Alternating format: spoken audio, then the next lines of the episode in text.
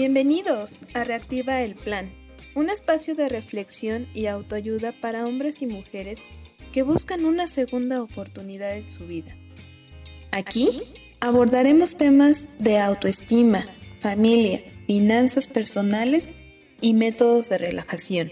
Puedes reactivar el plan de tu vida.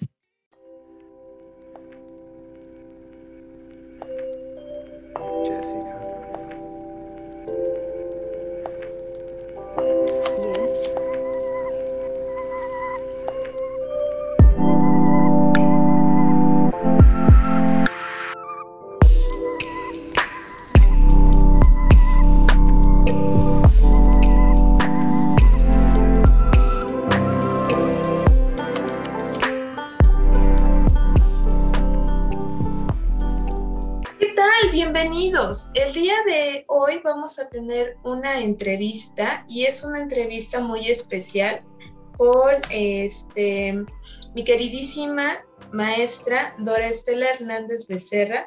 Ella es licenciada en psicología y maestra en ciencias de la educación. Tiene muchos años de experiencia tanto en docencia de manera presencial y por supuesto docencia en línea y ha tenido un campo de trabajo terapéutico muy profundo con muchas personas de diferentes rangos de edad, lo cual esto le da una experiencia sumamente importante y estoy muy agradecida Dorita de que el día de hoy quieras participar con nosotros, eres nuestra madrina del programa, entonces me da mucho gusto que hayas querido participar.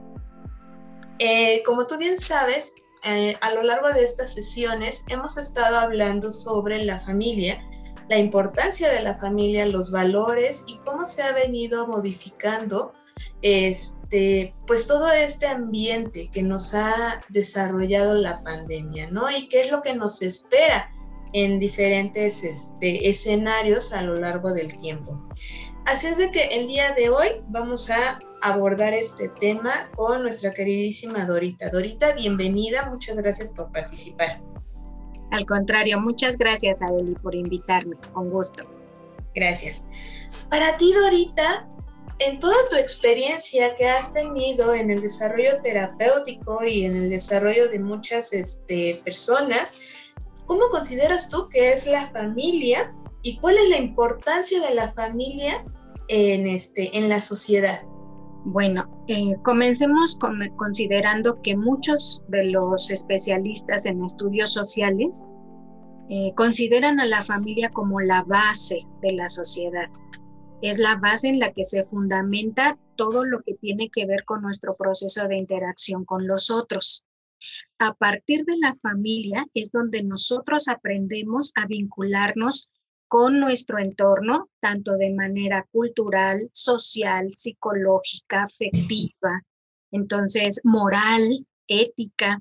Entonces es eh, uno de nuestros principales pilares, a pesar de los cambios que ha venido eh, presentando a lo largo de la historia. A pesar de las modificaciones que ha venido teniendo esta estructura social básica, eh, aún en nuestros días se considera como uno de los fuertes pilares, sobre todo porque la influencia que tiene en el individuo eh, se enfoca principalmente a los primeros años de vida. La primera infancia del sujeto dentro de una familia es fundamental para su desarrollo posterior como adulto. Entonces, es en la familia donde el individuo interioriza todo lo que tiene que ver con los valores, tanto culturales como sociales, como afectivos, que van a desempeñar después su quehacer cotidiano como alumno, como profesionista, como futuro padre o madre de familia, como constructor de la sociedad. Entonces, la familia es sin duda uno de nuestros elementos en donde nosotros podemos aprender a ser humanos. Sí, y sobre todo es en este sentido, ¿no? Cuando muchas veces tenemos la suerte o, las circunstancias no son, no son o no están muy dadas a nuestro entorno de, tener la fortuna de vivir en una familia donde pues haya estos valores de respeto, de armonía, un ambiente agradable, ¿no? Un ambiente que, te genere esta, este crecimiento y todo lo contrario, ¿no? Se viene eh, o se desarrolla el individuo en un ambiente donde pues se genera mucha violencia y donde se generan muchos este, maltratos, tanto físicos como psicológicos, y pues esto también va a percutir mucho, ¿no? Sí, definitivamente el entorno familiar es fundamental. Estamos hablando de una familia ideal donde se interioriza la cooperación, eh, la identidad, el sentido de pertenencia, donde se construye cultura. Estamos hablando de una familia eh, en la que todos quisiéramos estar. Pero nuestras nuevas circunstancias, la nueva evolución social está presentando también modificaciones importantes dentro de la estructura familiar. Si antes bien estaba, antes incluso de la eh, revolución industrial, estábamos hablando de figuras y roles muy bien establecidos, muy bien definidos en cuanto al quehacer del papá y de la mamá. Y además la importancia de la familia extendida era básica, ¿sí? Porque se hablaba de un desarrollo familiar. Entonces, eh, a partir de la de la industrialización, de este cambio de entornos, de este cambio de ambientes incluso laborales, generan un cambio importante en la familia, volviéndola una familia nuclear, donde lo que importa es papá, mamá, hijos y quizá uno que otro pariente que comparte el espacio o comparte quehaceres. Nuestra eh, actualidad está viendo influenciada la familia por todos estos cambios también de globalización de intereses, tanto económicos como sociales, que llevan a los eh, participantes de la familia a tener infinidad de roles al mismo tiempo y ya no existe un, un rol bien definido para cada uno de los participantes.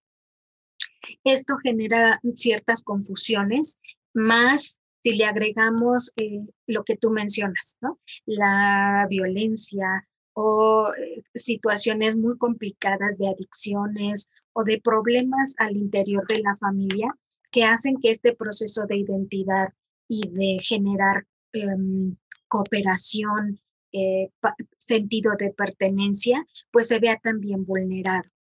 Entonces, son muchos factores los que están ahorita interviniendo para la nueva concepción de familia, pero sin duda somos más la mayoría que todavía estamos apostando porque la, la familia permanezca, la familia perdure como núcleo importante de nuestra constitución.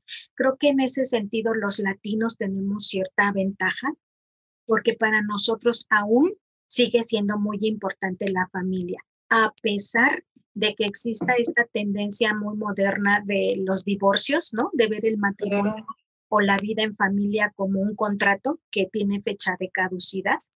Pero a pesar de eso, hay muchas personas que aún en situaciones de divorcio se esfuerzan por seguir fomentando los valores en los hijos, por seguir fomentando que la figura de los padres eh, no se vea, eh, digamos, viciada por problemas de pareja, aún incluso también con las nuevas diferentes, eh, digamos, formas de familia que tenemos como uniparentales o monoparentales, eh, lo más importante que se está tratando de rescatar es la formación interna del sujeto, cuidar su integridad en todos los sentidos.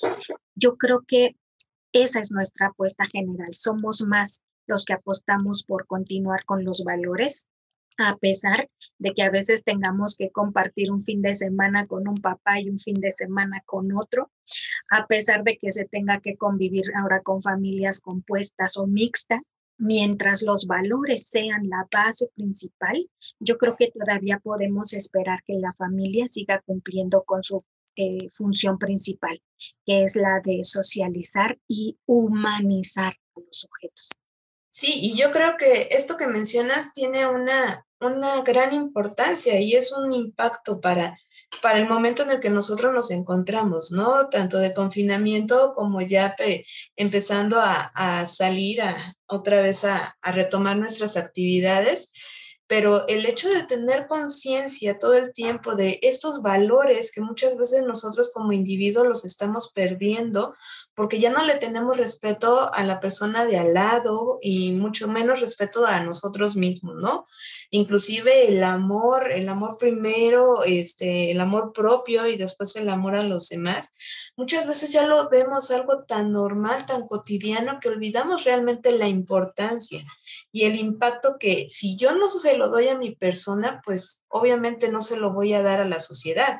Y creo que esa ha sido una de las causas, circunstancias o efectos en que pues la sociedad llega un momento en el que está muy desequilibrada, ¿no? Ya de que incluso antes de pandemia, a lo mejor ahorita con la pandemia podemos decir, bueno, como que el estar en casa y el volver a convivir con la familia, el volver a retomar roles, a lo mejor como que nos hace un poquito pensar en, en este valor de los valores, porque se desvalorizan pero el hecho de volver a retomarlo y de, de practicarlos nuevamente y ponerlos en práctica contigo mismo, con tu familia y después con tu, con tu, con tu alrededor, con la sociedad, pues creo que es lo que nos va a generar seguir avanzando. Y bueno, hablando y continuando con esta parte de los valores y la nueva, la nueva situación que estamos presentando, ¿cuál es la importancia que tú consideras Dorita, este, en la familia en el contexto actual?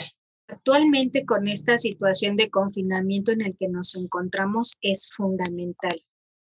Vimos eh, en los primeros meses la primera respuesta al miedo y al pánico que generó el mantenernos en confinamiento. Muchas personas entraron en crisis y se dispararon las tasas de divorcio personas que ya no soportaban vivir con sus cónyuges, que ya no soportaban a sus hijos y eh, pues pidieron eh, salir ¿no? de la familia. Entonces, estas son situaciones críticas que nos hacen también reconsiderar cómo es que llegamos a formar esa familia, bajo qué principios formamos esa familia en origen. Eh, si yo me casé por tener un carro, por tener una casa o cierta estabilidad económica, o me casé pensando en esto que te mencionaba de que es un contrato con fecha de caducidad, o me casé eh, nada más porque a ver cómo me iba, ¿sí? Este tipo de decisiones iniciales son las que llevaron precisamente en crisis a las personas, porque muchas veces eh, se tomó la decisión de iniciar una familia sin conocer eh, a profundidad con quién lo estábamos haciendo y para qué lo estábamos haciendo. Sin duda, la mayoría de las familias se encontró también con un nuevo reto porque significaba redescubrirse dentro de la familia. El mantenerse eh, mucho tiempo lejos por las diferentes actividades económicas, académicas, laborales, incluso artísticas de cada uno de los miembros de la familia, hacía que el tiempo eh, juntos fuera muy limitado. Se reducía a la mañana en el desayuno y eso si coincidían, a la hora de la cena para algunos, y algunos no veían a sus papás hasta los fines de semana. Entonces, el mantener ahora una permanente, una constante presencia de todos los integrantes de la familia, sin duda tuvo que mm, considerar una nueva valoración de con quién estamos y quiénes son los que nos rodean.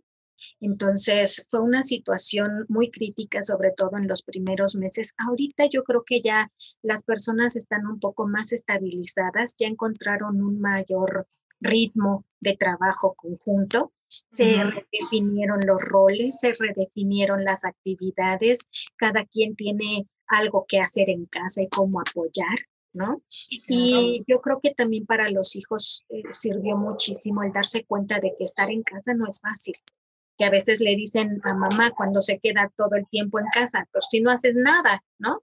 Eh, entonces, eh, ya se dieron cuenta que mantener la casa en orden, con limpieza, significa también un, un reto importante así como salir a ganarse la vida. Ya se dieron cuenta también de que todo cuesta, esfuerzo, todo es cuesta, eh, pero si se hace con amor, se hace mucho más fácil. Si se hace en equipo, se hace mucho más fácil. Y si se hace de buenas, también.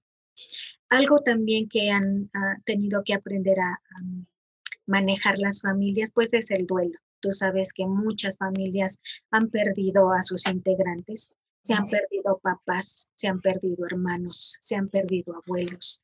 Esta pandemia nos ha venido a enfrentar con la fragilidad de la vida de una manera evidente, innegable, que sin duda nos pone con los pies en la tierra.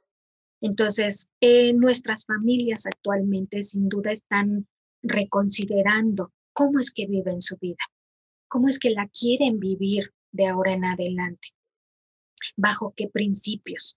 Eh, ya se dieron cuenta que mm, por mucho dinero o muchas cuentas en el banco que se consigan tener, pues no se puede comprar la salud. La vida no vale un peso. Entonces, yo creo que se están valorando cosas mucho más importantes como la cercanía, como la presencia, como el contacto constante con nuestros seres queridos y a partir de ahí pueden empezar a redefinir cómo será el salir de esto para entrar a la nueva normalidad. Va a ser todo un reto porque sin duda cuando las personas, fíjate, que se encuentran recluidas eh, por condiciones de salud en hospitales o por cuestiones legales en los reclusorios. Salen a la, a la sociedad para reintegrarse, cuesta mucho trabajo, les cuesta mucho trabajo, obviamente porque sus condiciones no son normales. En nuestras sociedades habrá que ver también cómo es que se lleva a cabo este proceso de reintegración a la sociedad, donde las medidas de precaución tienen que ser prioridad. Estas medidas que ahorita estamos considerando como eh, este, necesarias, indispensables para nuestro cuidado y supervivencia, yo creo que llegaron para quedarse. Tenemos que aprender a vivir con esta, esta mentalidad de cuidado, de autocuidado y de cuidar a los otros. Tener un poco más de conciencia de que lo que hago o dejo de hacer puede influir de manera negativa no solo para los que quiero, sino para todos los que en un momento dado tengan contacto conmigo.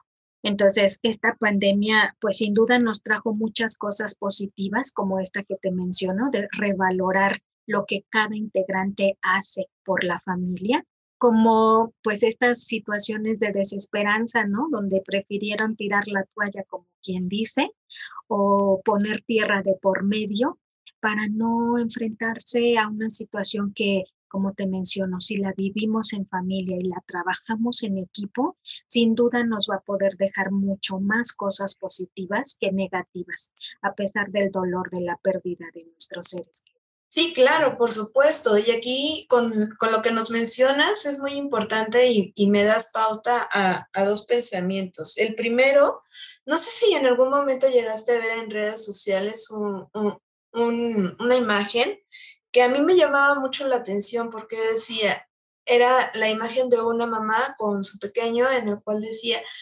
quiero que se acabe esto, pero no quiero que se acabe esto, haciendo referencia, quiero que se acabe la pandemia, pero no quiero que se acabe la convivencia, la cercanía, el valor de estar contigo y el valor que tú me das en estar en la escuela estudiando, aprendiendo, el convivir, el buscar actividades que a mí me permitan pasar tiempo de valor contigo, ¿no? Entonces, esa imagen a mí se me quedó muy grabada y, me impacta mucho, ¿no? Porque de verdad sí, aunque fue tiempo de confinamiento, fue tiempo de valor, porque encontramos esta parte de decir, voy a convivir con mi familia, voy a convivir con mis hijos cuando me la pasaba trabajando 12 horas. Creo que eso sí es algo importante que no debemos perder.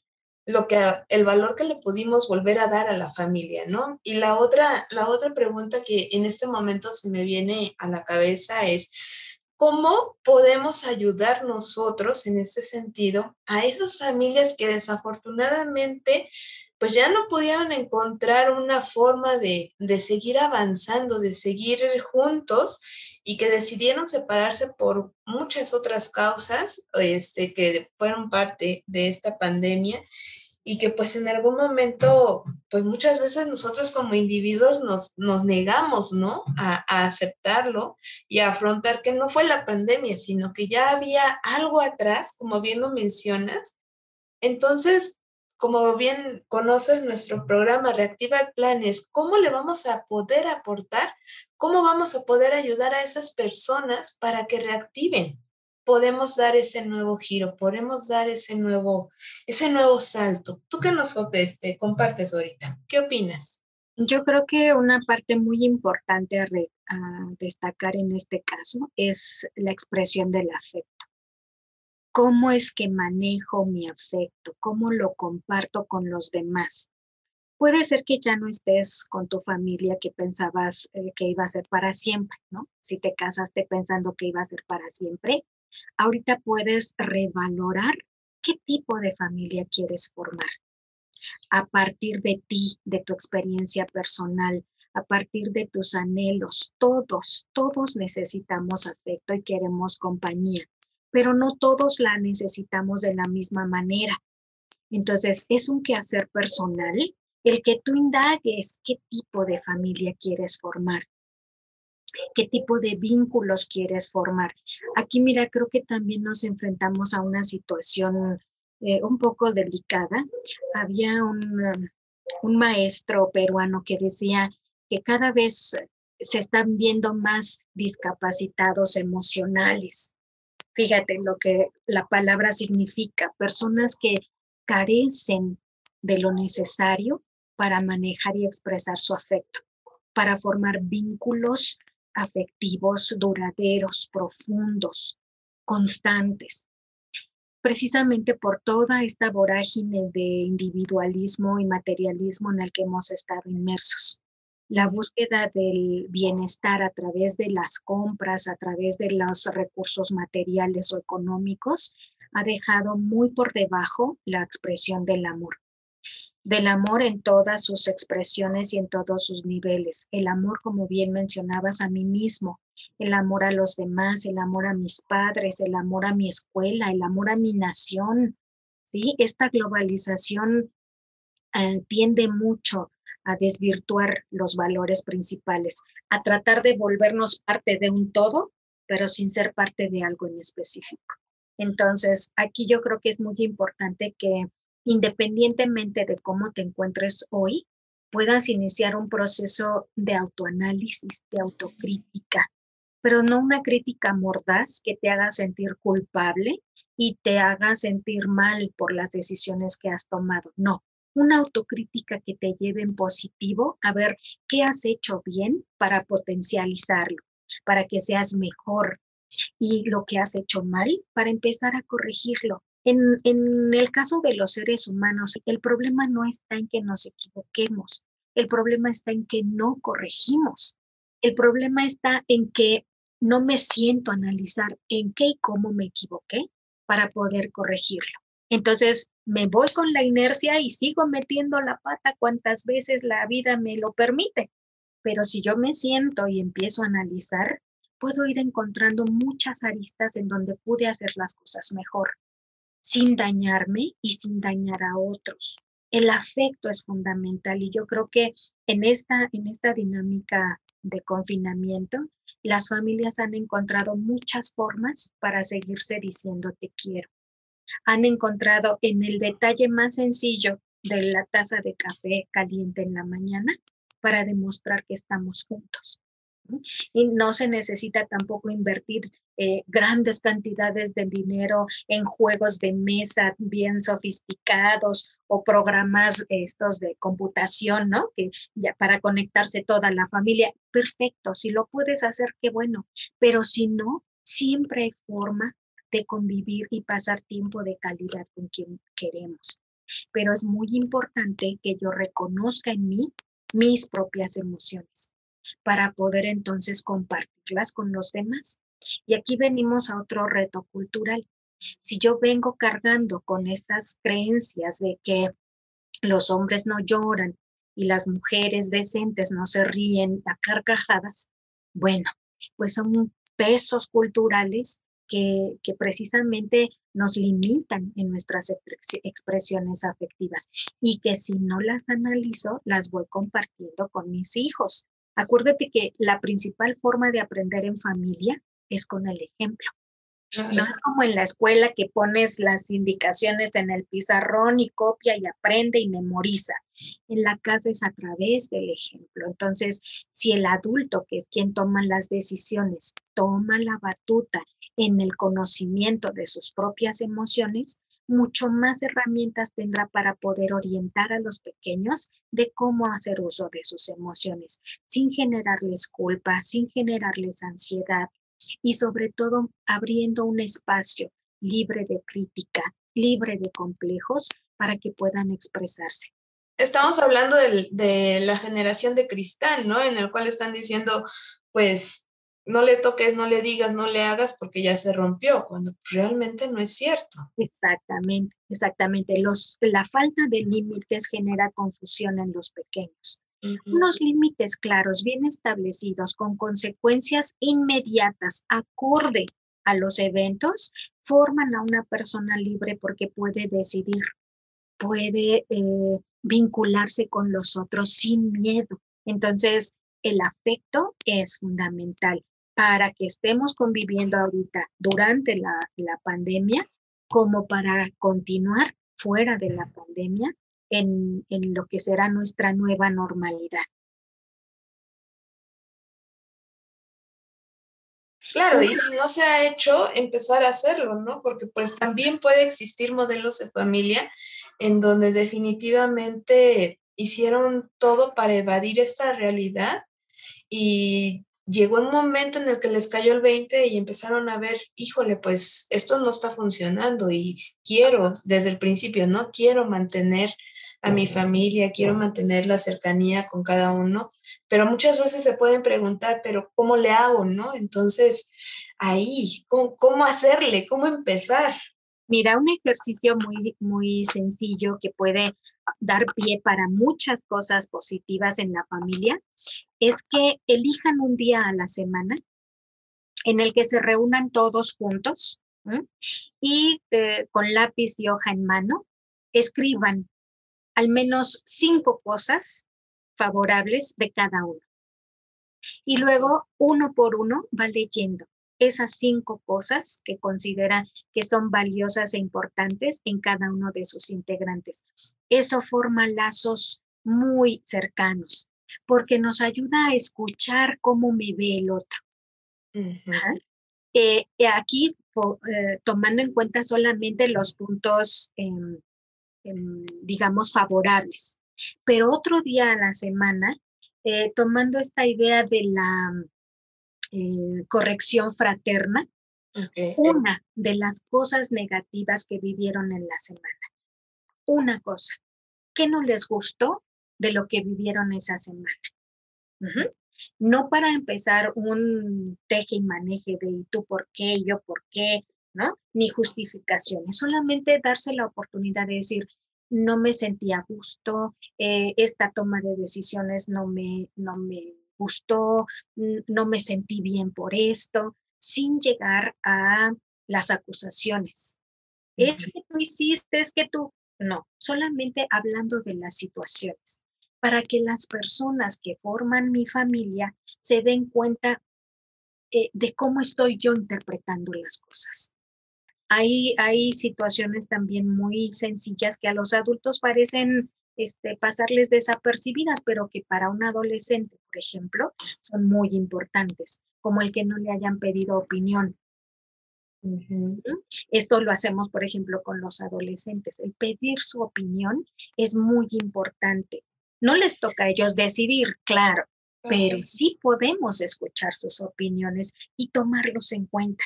Entonces, este tipo de ejercicios es muy sencillo, no requiere de mayor inversión, al menos material, pero sí de mucho corazón, muchas ganas de entablar una comunicación de ida y vuelta con el otro, donde el otro no se va a cerrar, ¿no? Porque no se le va a juzgar, no se le va a criticar, solamente es un espacio para compartir.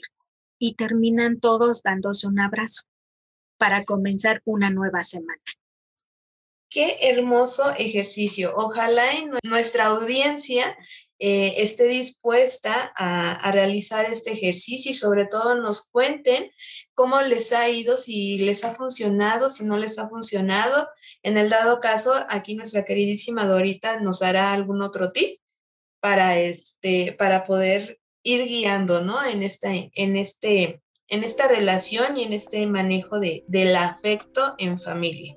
Claro que sí, vamos a estar al pendiente de sus dudas o comentarios y, ¿por qué no? Que nos compartan cualquiera alguna otra estrategia que a ellos les esté funcionando como para fortalecer sus vínculos en estos días. Dorita, te agradezco mucho la participación que has tenido este, con nosotros en esta sesión. Para mí es un honor el que tú nos acompañes y, nos complementes con todo tu conocimiento y con toda tu experiencia. Y sobre todo que podamos por este medio ayudar a, muchas personas que a lo mejor pues no han tenido, como quien dice, la oportunidad de, de valorar tanto su persona, su familia y a lo mejor que sí lo han hecho, pero que no saben o, no saben cómo guiarlo, ¿no? Y no saben si lo están haciendo bien o, o, hay algo que todavía les está fallando porque no obtienen los resultados que, que esperaban. Pero agradezco mucho tu participación y si en algún momento quieren eh, estar en contacto con nuestra queridísima Dorita, eh, por favor compártenos tus datos donde te pueden este, contactar. Muchas gracias, Arly. Me dio mucho gusto que me consideraran para formar parte de este proyecto. Eh, quedo pendiente y a sus órdenes si es que puedo servir de algo en las próximas sesiones. Y con mucho gusto les dejo mi Facebook, es Dora Hernández, para que podamos entrar en contacto si es que tienen alguna duda o comentario al respecto o consideran que puedo servirles en algo. Muchísimas gracias, ahorita por supuesto, bienvenida, eres nuestra madrina y seguimos en contacto. Claro que sí, Arly. Ánimo. Bye bye. Bye bye.